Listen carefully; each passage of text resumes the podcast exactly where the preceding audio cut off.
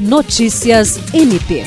O Ministério Público do Estado do Acre participou da abertura da 15ª Semana Criana da Diversidade, realizada na noite desta terça-feira, 20 de setembro, no Cine Teatro Recreio, em Rio Branco. Este ano, a semana tem como tema Políticas Públicas pela Cidadania LGBT e pretende discutir políticas públicas de saúde, segurança, educação, cultura, esporte e renda para a melhoria das condições de vida da população LGBTQIA.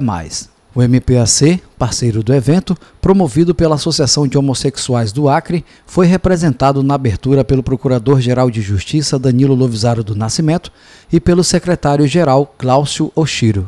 Em sua fala, Danilo Lovisaro ressaltou o dever do MPAC de atuar contra os crimes relacionados à homofobia, bem como de incentivar as políticas públicas para promover a inclusão e a diversidade.